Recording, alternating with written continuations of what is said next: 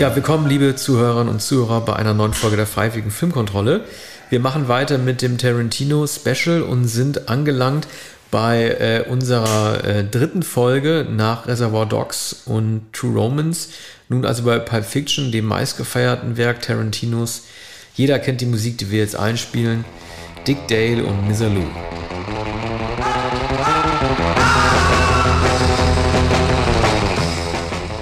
Ja, das war, glaube ich, auch der erste Film, äh, den ich jemals gesehen habe, ähm, in deren Vorspann gestoppt und ein neues Lied eingespielt wird, nämlich der Jungle Boogie von Cool in the Gang. Das sollte schon so ein bisschen auch so ein Game-Changing äh, zeigen in der Dramaturgie, dass dies ein Film ist, der nicht zuverlässig ist mit dem, was passiert und wie man so schön sagt, mit gängigen Konventionen bricht. Ich muss mal dran denken, an diesen Sonnenschein, den man morgens äh, dort sieht, wenn ähm, äh, Samuel L. Jackson und Travolta Autofahren. Es ist äh, tatsächlich 7.22 Uhr. Sie gucken selber auf die Uhr und benennen das und äh, sind dort in ähm, Anzügen zu sehen. Das ist schon so ein bisschen so ein Aufbrechen, äh, um das so ein bisschen theatralisch zu sagen, so, so ein Zeitraumkontinuum.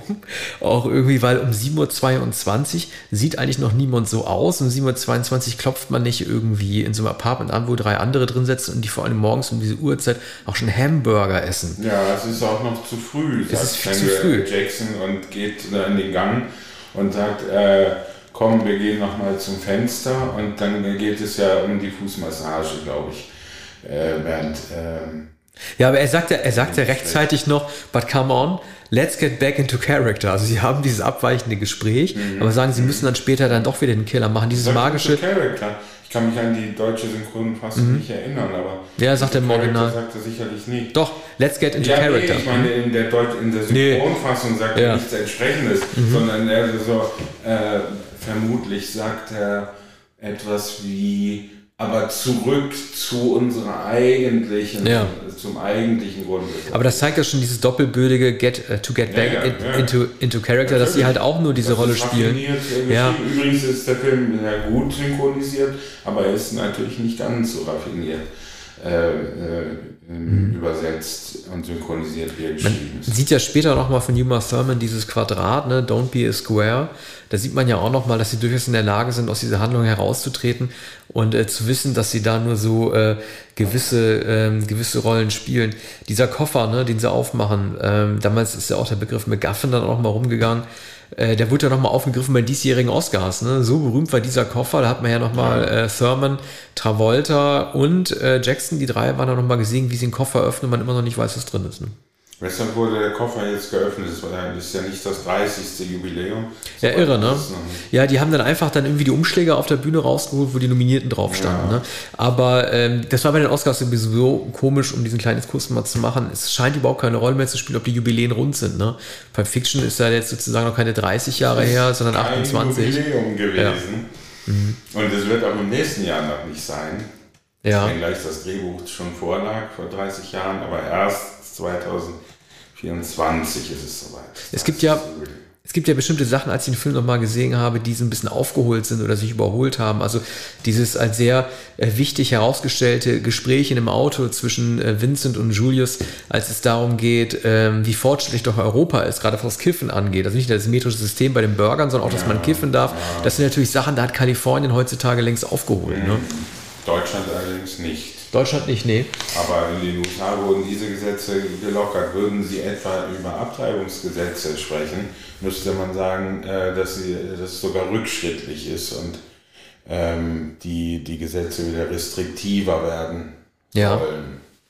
Äh, mir ist noch aufgefallen, äh, Rosanna Arquette macht ja mit als Freund von Eric Stolz, also die, über die äh, ja, Travolta sagt, wer ist die mit dem vielen Blech im Gesicht?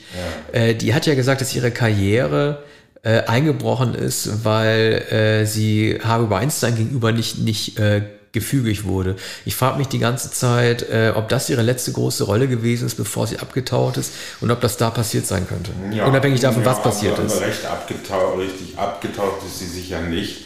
Hatte schon noch einige Rollen, aber wohl keine größeren mehr, die sie eine Weile hatte. Ich erinnere mich sogar an einen Film mit Jean-Claude Van Damme. Ja, das, war, das waren die europäischen Sachen vor allen Dingen, glaube mhm. ich. Ne? Also ich glaube, in Hollywood war sie, also Patricia Arquette war ja, glaube ich, nicht tangiert durch diese ganze äh, Missbrauchsaffäre, äh, aber ihre ältere Schwester halt schon. Ähm, Eine Sache, ne, wo wir kurz noch bei der Burger-Szene waren und äh, diesen Vortrag, den ähm, äh, Julius da hält in dem Raum. Äh, ich hatte, ich glaube, ich hatte das damals im Spiegel gelesen, nachdem Inglourious Bastards in Cannes angelaufen ist, als äh, die Schauspielkunst äh, Christoph Walz gelobt wurde. Du erinnerst dich ja sicherlich bei Inglourious Bastards an die Szene, als er als Hans Lander diesen französischen Bauern besucht, ja. in die Hütte geht mhm. und dann um ein Glas Milch bittet. Ähm, er trinkt dann, er nimmt dann einen sehr großen Schluck von diesem Glas Milch und setzt das dann ab, aber sagt dann nichts. Und in dem Spiegelbericht, das war ganz gut gemacht, da stand drin, dass die meisten Leute wahrscheinlich, die diesen Bösewicht spielen und so Terrorangst irgendwie äh, nach außen äh, tragen wollen, halt wahrscheinlich dann so irgendwie so ähm, Aufgaben hätten. So, ah, ja. lecker oder so. Und das hat Christoph Walz halt nicht gemacht. Und das ist eine Sache, die gerade weil bei Tarantino-Filmen ja irgendwie Nahrung oder äh, die Reaktion auf Essen mhm. oder Nahrungsmittel eine große Rolle spielt, das hat halt ähm, Samuel L. Jackson halt dann leider doch gemacht. Ne? Er genießt diesen Burger, den er ja. isst und macht dann so mm, ja, Geräusch. Ja, ne? da das ist ein Unterschied. Aber da war es ja noch kein Manierismus äh, selbst in, in, in, dem, äh, in Tarantinos ersten Film gibt es nichts Vergleichbares. Da sitzen sie zwar auch im Diner und essen, aber labern die ganze Zeit. So einen Genussmoment gibt es nicht. Also Jackson hat es da erfunden oder vielmehr steht es da im Drehbuch. Das ist ein guter Burger, der Kahuna Burger. Und es gibt noch eine zweite Szene, nämlich der ähm, überteuerte äh, Milchshake in, ähm, in dem äh, im Slims Jack Rabbit Slims, wenn, wenn Travolta äh, Uma Thurman äh, fragt, fünf Scheine für einen Milchshake? Das ist ein ganz normaler Milchshake. Und der kostet fünf Scheine. Und dann probiert er aber den Milchshake das ist ein verdammt guter Milchshake. Ich weiß jetzt nicht, ob er fünf Scheine wert ist, ne?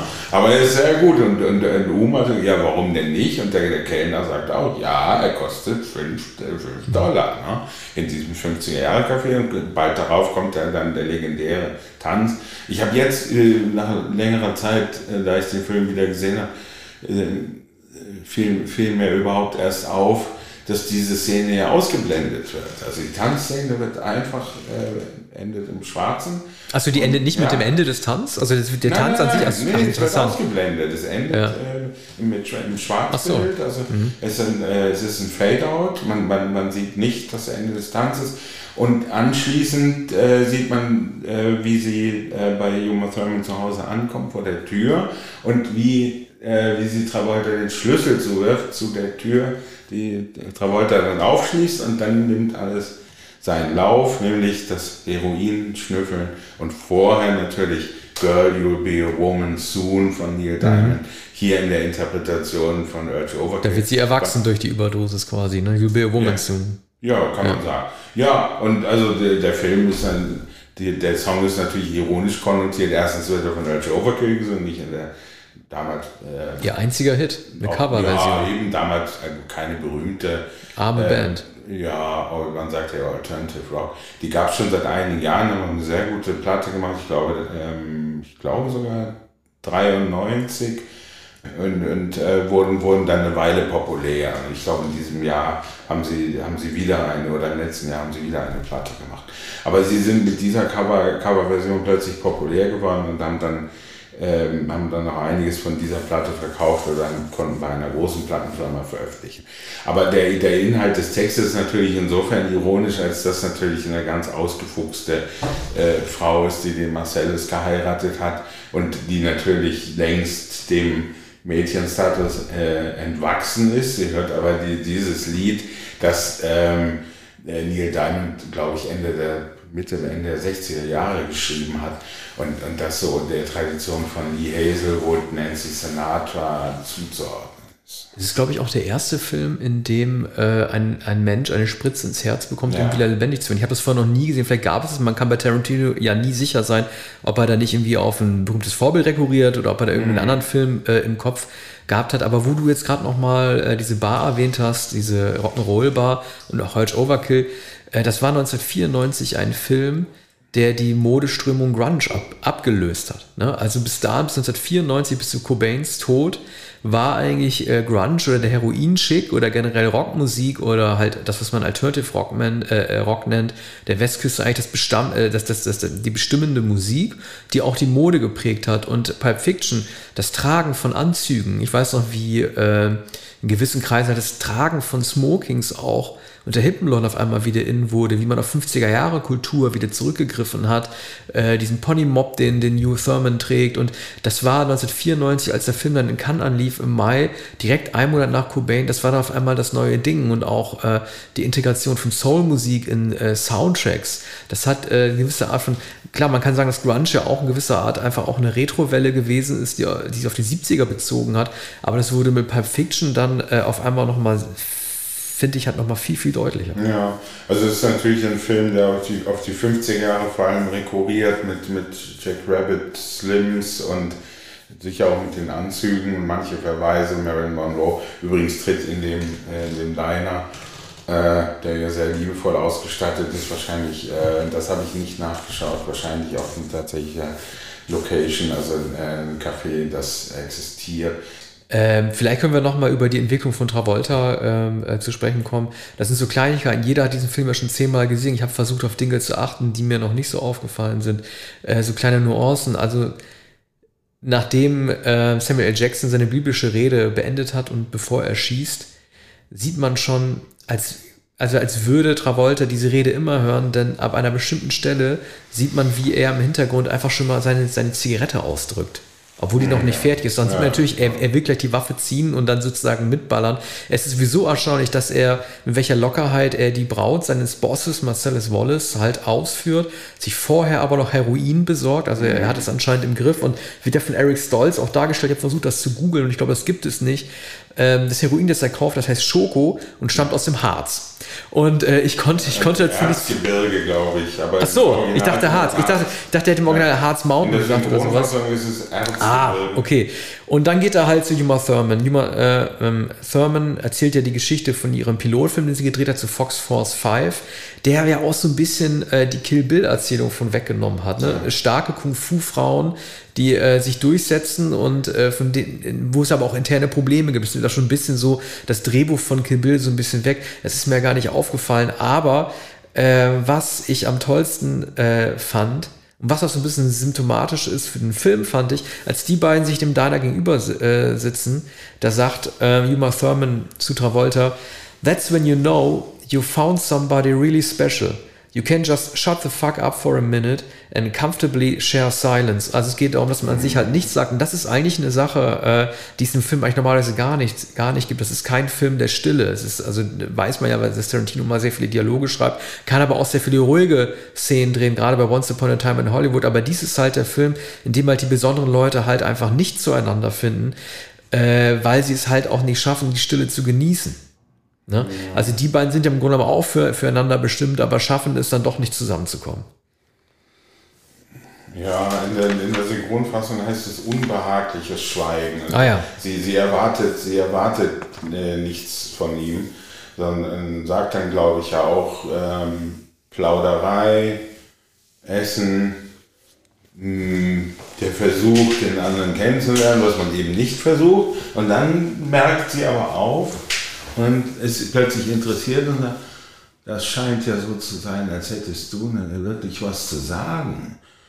Was willst du denn fragen? Und dann fängt er natürlich mit der Fußmassage an und natürlich mit, mit, ihrem, mit dem Mas angeblichen Masseur, der aus dem Fenster geworfen wurde von Marcellus. Und sagt, ja, das kam mir schon ein bisschen übertrieben vor, für eine Fußmassage aus dem Fenster mhm. geworfen und jetzt zu lispeln. Und dann sagt sie, äh, er hat mir nicht die Füße massiert. Mhm.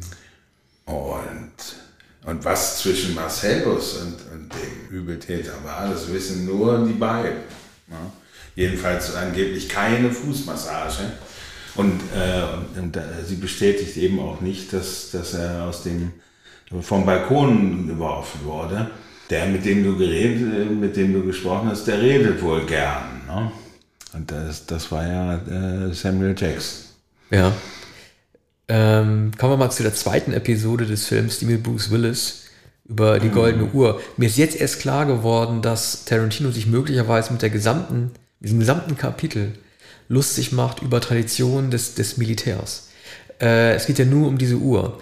Und die ist so wichtig. Christopher Walken erklärt es ja dem kleinen Butch die ist so wichtig, weil sie halt im Hintern versteckt wurde, über, die, mhm. über den Vietnamkrieg, über den Zweiten Weltkrieg mhm. und so weiter.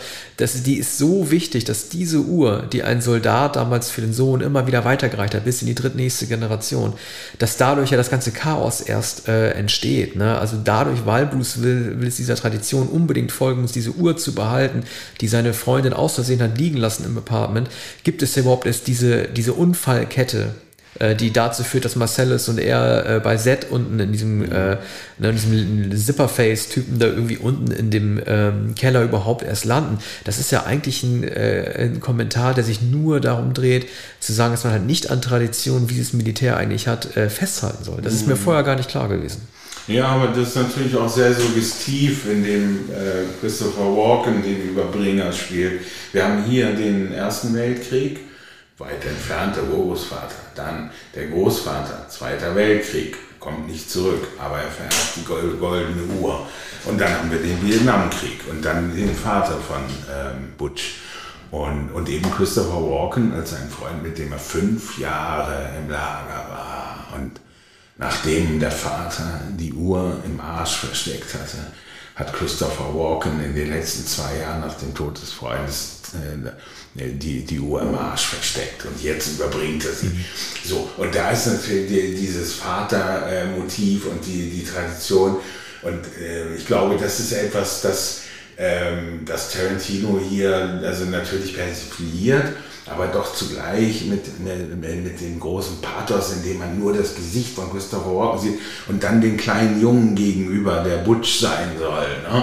Und wie der einigermaßen verständnislos sich diesen langen Vortrag anhört, was der Vater, und wenn wäre der Vater nach Hause gekommen, dann hätte er dasselbe für Christopher Walken getan und hätte, hätte dem, dessen Sohn die goldene Uhr gebracht. Und ähm, das ist vielleicht, ich glaube, das ist sogar meine Lieblingsszene noch mehr als etwa der Burger und, und das Aussagen von Ezekiel und so. Aber das ist, auch, aber das ist ja das, das Tolle, ich weiß nicht, ob das von Avery geschrieben wurde oder, oder ja. von, von Tarantino. Das Besondere ist, diese Szene mit Walken an sich, allein, dass man Walken sieht, die ist so stark, dass man glaubt, sie sollte einfach als Selbstzweck nur für sich stehen. Das, aber dass dieser Monolog diese Rolle spielt, nämlich weil 20 Minuten später Bruce Willis sagt, ich brauche diese scheiß Uhr, weil ich muss wieder zurückfahren, ja. der wird der Kreis dadurch hier erst geschlossen. Ja. Diese Szene am Anfang mit Walken, die ist so stark, dass man die hätte für sich ja. stehen lassen müssen, ohne dann überhaupt hinterher zu denken, ach, deshalb gab es diesen Vortrag für Bush und deshalb muss sich jetzt äh, Bruce Willis nochmal ins Auto begeben und so. Das ist ja das Großartige. Mal ganz unabhängig davon, darüber hatten wir ja schon gesprochen in ähm, Reservoir Dogs, dass es natürlich also für mich zumindest als Kinogänger äh, sehr, sehr bitter war zu sehen, dass Travolta erschossen wird auf der Toilette von Bruce Willis, aber dann später noch einmal auftaucht, weil man weiß, das ist äh, zeitchronologisch davor gesetzt. Mhm. Das ist einfach ein harter Effekt. Mhm. Ja. Ja, also die gleitenden Zeiten und das Asynchrone, das ist hier natürlich virtuos vorgeführt, was, ähm, was, was damals ja vollkommen äh, verblüffend war. Also man, in experimentellen Filmen hat man Ähnliches schon mal erlebt, auch im Kino der 70er Jahre, aber nie so konsequent vorgeführt, wie Tarantino das dann Jackie Brown fast noch konsequenter gemacht hat. Ne? Hier ist es zum Teil manchmal etwas beliebig, aber es ist immer überraschend, weil auch, auch die Eingangssequenz, die wir nicht erwähnt haben, der Überfall ausgerechnet auf einen Diner, ne? mhm. dieses... Äh, ähm, aus einer Laune heraus. Das Pärchen, ja, ja, das mhm. Pärchen am Anfang, das darüber diskutiert. Und, und, und, ähm, und, und, da, sagt der Bursche im Hawaii, äh, naja, das ist das letzte Mal. Mhm. Also letztendlich macht das nie wieder. Und, und, fünf Minuten später ist, ist der Überfall dieses völlig durchgeknallten äh, Pärchens. Aber der und, Gedanke, der ist nicht so durchgeknallt, mhm. weil Tim Roth sagt ja, ähm, äh, das ist doch viel, man ist doch, ist doch völlig logisch, dass wir einen Diner überfallen, ja. weil gerade die Angestellten, denen ist das scheißegal. Ja, aber es gibt nicht viel Geld natürlich. Genau, es, es gibt nicht viel Geld. Das, das ist natürlich eine, eine schräge äh, Balance, die da entsteht. Er, er sagt also aber vor allem nicht bei den Ausländern, nicht bei den Koreanern, ja. nicht bei, ne? also bei, bei den, äh, heute sagt man Migrationshintergrund, also weder bei Koreanern noch Chinesen gibt ja auch die entsprechenden äh, Begriffe äh, in dem Film, damals äh, gab es noch nicht die Polizei. Da haben wir gesagt, äh, da wird der Reißfresser gesagt. Mhm. Und, und auch nicht bei den Juden. Ne? Und die würden, die verstehen auch die, die Sprache gar nicht und, und die sind, äh, sind so eher pusselig und ähm, und, und, und äh, die haben diese Familientradition. Wenn du in so ein Geschäft gehst, da, die geben niemals das Geld raus. Entweder verstehen sie dich nicht oder sie, sie, sie, sie würden eine Waffe ziehen und niemals äh, dir das Geld rausgeben. Anders ist es eben, wenn man in irgendeine beliebige Bank geht. Da kann man sogar mit einem Mobiltelefon reingehen oder mit einem Telefon und sagen, ich, ich habe hier die Tochter des Kassierers entführt und, und ohne Waffe und man bekommt das Geld. Ne? Und dieser irre Vortrag liegt ja noch vor dem Vorspann. Das ist also ähm, äh, sozusagen der, der, der Vorfilm und dann beginnt überhaupt erst der Vorspann und der eigentliche Film. Ja, es führt natürlich äh, dann am Ende nochmal dazu, bevor halt, ähm, ich finde übrigens, das ist die lustigste Szene im äh, gesamten Film, als ähm, Travolta und Jackson sich neu, sich neu anziehen müssen, diese Hawaii-Klamotten anziehen oder halt diese, Ur, diese Urlauberklamotten anziehen und äh, Tarantino sich über die lustig macht und Samuel Jackson äh, zu ihm sagt, das sind doch deine Klamotten, du Idiot. Mhm. Das fand ich wirklich am lustigsten. Und äh, das ist ja der, das letzte Kapitel mit dem Wolf, als Harvey Keitel, als äh, sozusagen Problem Solver damit hinzugezogen wird, der äh, erklärt, wie man das Auto reinigt. Technisch betrachtet braucht man den Wolf gar nicht. Das ist eigentlich ein Gala-Auftritt, den, den Tarantino ihm, ihm da geschenkt hat, weil die äh, Tipps, die er gibt, Sitze abzuhängen, wie reinigt man das und so weiter. Das sind eigentlich Sachen, auf die hätten sowohl Tarantino, der, der eine Nebenrolle hat, als auch Jackson und äh, Travolta selber kommen können. Das ist sozusagen Luxus, den man sich gönnt, die, äh, gönnt, diese nicht notwendige Person auch mit hinzuzuziehen. Ich fand es immer sehr, ich fand es immer sehr beeindruckend, dass äh, der Wolf, so tough wie er auch ist, auf die Frage, wie er seinen Kaffee möchte, antwortet mit Milch und Zucker.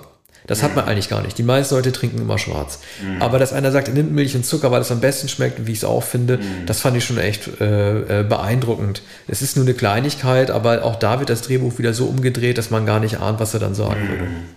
Aber die, diese Figur des Tatortreinigers, die man äh, vorher nicht kannte, ich jedenfalls kannte sie nicht, zu der Zeit, die wurde dann sehr populär. Da sieht man, mhm. in vielen Krimis wurde eine deutsche Serie auch draus, in etwas anderer Weise natürlich als Kartell. Aber äh, dass, äh, dass es einen Spezialisten dafür gibt in Gangsterkreisen, das kann man sich gut vorstellen. Sagt, ah, was ist denn das für eine Sauerei? Ne? Oh Gott, jetzt müssen wir. Und, und der das professionell macht. Ne? Und die, die, also die, sozusagen die Entsorgung von Leichen und, und das Aufwischen von, äh, von diesen Mengen von Blut und, und, und das. Äh, äh, hinterherräumen. Travolta erkennt das nicht an. Er sagt ja, ich hätte, er würde gerne ein Bitte hören. Ja. Der will das ja nicht anerkennen. Ja. Das war ja übrigens auch der letzte Film, äh, in dem Tarantino ohne großen Star gedreht hat. Ne? Bei Jackie Brown hat er De Niro ja bekommen. Und äh, naja gut, wobei, okay, bei Kill Bill ja, hat, er auch einen ja, großen Star, aber. Wenn man aber, Travolta nicht als großen Star. Nein, war er nicht mehr. Er hat den ja. Bruce Willis zu der Zeit. Ach verdammt, ja, du hast recht. Mhm. Stimmt, du hast recht, muss ich zurücknehmen. Das habe ich falsch gedeutet, mhm. aber bei Travolta ähm, das hat, also das sagt Travolta ja bis heute, ne? Also, äh, wenn Tarantino nicht gewesen wäre, mhm. danach ging es ja mit ihm als Actionstar erst ja. weiter, ne? Mit irgendwie hier den John Woo-Sachen und ja. äh, den anderen Filmen, die er gedreht hat. Aber stimmt, Bruce Willis, den hatte ich tatsächlich nicht im Blick. Bruce Willis, ja, war sogar auf dem Höhepunkt. Aber Willis ist nicht als großer Star eingesetzt. Man könnte sogar Christopher Walken, natürlich auch sehr populär, Nebendarsteller, ist auch hier Nebendarsteller. Ja, aber das war kein A-Lister mehr. Die Nebenrollen sind natürlich mit, mit Stolz, sind mit... Ähm, mit Amanda Plummer, sind mit Arquette, mit Harvey Keitel. Äh, Gute Leute, aber ja, keine A+. Uma Thurman natürlich mhm. und Ving Rames, der, der, der damit sehr populär wurde. Der übrigens immer gleich alt aussieht. Ne? Ja. Der war damals erst Mitte 30, er sieht, mhm. sieht, eigentlich immer noch aus, äh, wie er sonst aussieht. Mhm. Äh, ich weiß gar nicht, wie viele Oscars der Film bekommen hat. Ich glaube, ich glaube nur Drehbuch, Drehbuch ne? Ja. Also man hört bei Samuel Jackson heute noch, dass er sich aufregt, dass er meint, ja. er hätte den äh, verdienen müssen. Äh, natürlich, äh, Jackson hat die auffälligste Rolle, warum, warum nicht Travolta? Das wäre auch eine schöne Geste gewesen für jemanden, der ähm, äh, weit entfernt vom Oscar war. Ja, der hatte verloren gegen Tom Hanks, als in der Haupt ja, Hauptrollenfeld. Ne? Da, da hatte er keine Chance. Forrest Gump. Aber ge ge genau gesehen, Forrest Gump ist natürlich die Schauspielerrolle und ähm, Äh, und Travolta hat aber einfach die coolste Rolle. Ne? Man kann auch nicht sagen, dass er dann ähm, äh, brilliert, aber in diesem Anzug und in, in die Art, äh, dieser, diese Art von Perücke oder Haarverlängerung, das ist eben fantastisch. Das ist zur Ikone geworden. Gut, Gump ist auch zur Ikone geworden, auf der Bank sitzend und wenn das Leben dir Zitrone gibt. Ne? Also beides ist sprichwörtlich geworden. Ne? Und, und, da, hat er, da hat er wahrscheinlich das Nachsehen oder das Pech, dass Hanks in diesem Jahr noch einmal ganz groß war mit, mit diesem Film. Aber es, es, wäre, es wäre schön gewesen, es wäre schön gewesen Jackson, es wäre schön gewesen, der beste Film. Hätte auch guten Grund gehabt, war wahrscheinlich Forrest Gump in dem Jahr. Ne? Ja, ja, klar. Ja. Hat ja alles abgeräumt. Also äh, Regie, Hauptdarsteller, Film, äh, mit Sicherheit auch Schnitt. Äh, Spezialeffekte, ja. äh, dieser Art und Weise, wie man da alte Figuren mit neuen zusammengeworfen hat. Ja. Das ist ein ganz hübscher Unterhaltungsfilm mit dem äh, von Zemeckis schon äh, gewohnten Gag, der ja unter anderem auch von Woody Allen in Selig viele Jahre vorher schon angewandt wurde, nämlich dass, dass die, der Schauspieler hineingeschnitten wird in historische Szenen. Also Pulp Fiction ist natürlich der bei weitem bessere Film und der hätte noch viel mehr ähm, Preise verdient gehabt. Und er hat natürlich keine Originalmusik, aber die, die Musik ist äh, wie bei Jackson, äh, bei Jackie Brown dann äh, noch mehr äh, dieser brillant eingesetzt, die, der äh, obskure Gitarrist der 50er Jahre, Dick Dale, der Surf-Gitarrist, der dadurch für eine Weile populär wurde. Ich weiß noch, der ist damals in den 90er Jahren, hat er noch eine Platte veröffentlicht, nachdem der Film dann erschienen war und, und er aus seinem Refug, aus seinem Retiro geholt wurde. Und er hat dann noch eine Promotion-Reise in Hamburg gemacht und war vollkommen zugekifft und, und, und staunte darüber, dass er nach Jahrzehnten des Vergessens durch, durch dieses Surfinstrumental äh, nochmal populär geworden war. Ja, das war sozusagen der äh, äh, bis zu Trainspotting zwei Jahre später von Danny Boyle eigentlich der größte Song-Soundtrack. Ne? Also diese beiden Soundtracks haben ja, liefen eigentlich auch auf jeder Party auch weil, weil, weil sie halt auch so universell eingesetzt werden konnten, weil alle Ziele drin vermengt wurden. Das war eigentlich auch nicht so klassisch. Scorsese Soundtracks haben das teilweise auch gemacht, die sind teilweise auch mhm. länger, doppelvolumiger und das ist ja wirklich Wall-to-Wall, -wall, wie die Musik da eingesetzt wird. Mhm. Aber das ist, äh, die sind nie so bekannt geworden, die äh, Scorsese Soundtracks. Nee. Also, ne, äh, The Departed läuft durch und durch mit Songs, aber keiner kennt den Soundtrack. Vielleicht auch wegen der Snippets. Also, Tarantino hat ja auch immer die Snippets drin behalten, kurze Dialogzahlen, gerade das Diner und zwischen Marce äh, Marcellus und Butch. Das ist alles mit drin geblieben. Ja, die Songs werden ja auch zelebriert, die werden ja dann auch tatsächlich gehört. Also Uma Thurman hört auch You'll Be a Woman Soon. Und zu, zu dem Misalou heißt es, ne, da wird auch getanzt und äh, ich glaube, Let's Stay Together von äh, Al Green ist auch ja. ziemlich lang. Ja, aber das ist ein harter Einsatz, weil der wird dann gespielt, als äh, Butch den Vortrag hört ja. von Marcel. Also er sagt, pass auf, das ist, vielleicht spürst du einen Schmerz hier drin und dann ja. tippt er sich an die Stirn und sagt, das, das ist der, das ist der gekränkte das ist in Stolz. Bar, in der Marcel genau. alle empfängt. Das ist eigentlich, das ist eigentlich asynchron, das passt eigentlich nicht, ne? dieses liebevolle Lied irgendwie zu dieser harten Ansage, aber vielleicht macht auch das ja gerade den Reiz. Ja, aber natürlich in so einer Bar, wo man alle eigentlich an entspannt sind und mit Marcellus sprechen, äh, dass das im Hintergrund läuft, dass er der Barkeeper und dann kommt es ja zu dieser äh, äh, Begegnung mit Folgen auch. Ähm, Bruce Willis, der gerade sich Zigaretten vom Tresen holt, dann steht Travolta neben ihm und sagt, äh, ich bin nicht dein Freund, du Penner. Ja, so auch schön. Willis kann das nicht fassen und dann, äh, was hast du gesagt? Und dann Travolta sagt, ja, dann hast du nicht gehört, du Penner. Mhm. So. Und dann ruft Marcel das Travolta, Travolta geht weg und Will schaut ihm noch immer hinterher.